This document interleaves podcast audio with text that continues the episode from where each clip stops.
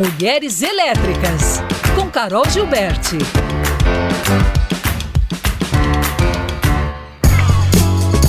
Ó, oh, que rufem os tambores, ela está de volta para a temporada 2023. Olha só, gente, mas tá bonita, viu? Linda. Corra lá no YouTube. Atenção, você que nos ouve, assista a esse jornal, YouTube Band Minas.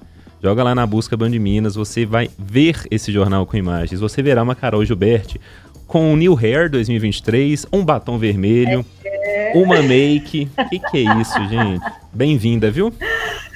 Obrigada, gente. Que saudade. Nada como um bom tempo, né? Off de férias, com os filhos nas nossas cabeças. Não revigora a energia.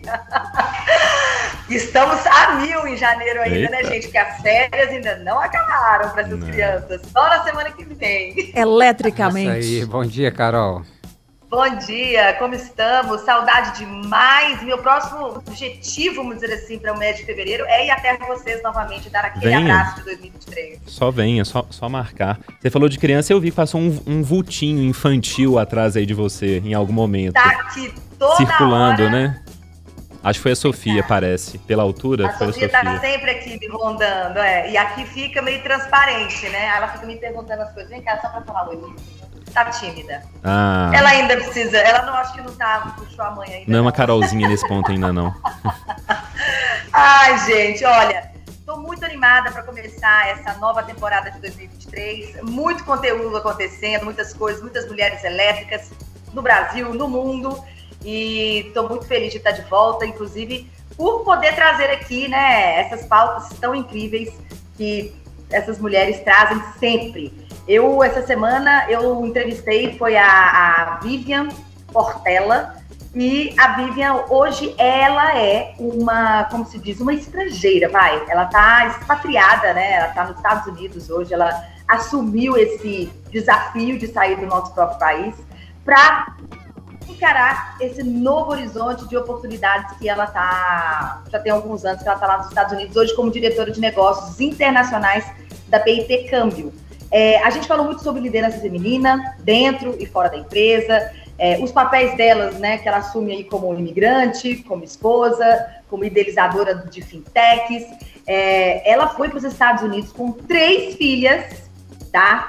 É, divorciada, conseguiu levar uma ajudante, é, chegou lá com as três filhas, um cachorro, se estabeleceu, e acabou casando lá e fincou o pé. E ela trouxe para a gente um pouquinho dos desafios. Mas a fala dela de hoje, para a gente até voltar um pouquinho nesse assunto, né?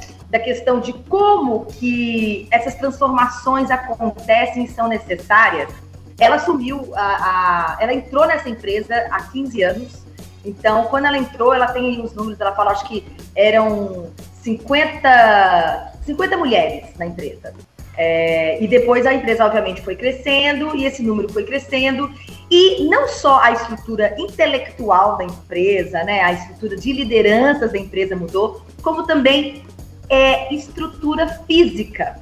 Ela conta uma história que a gente vê em filmes, que é, por exemplo, à medida que a sua empresa vai crescendo e as lideranças vão ficando mais diversas, você precisa também reestruturar a parte física da empresa. Por exemplo, uma área que é muito necessitada, que é os toaletes.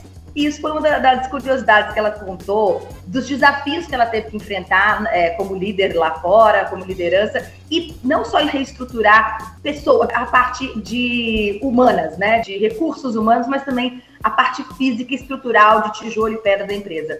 E ela conta também de outros desafios aí que ela está tendo. Vamos ouvi-la, Lucas? Vamos.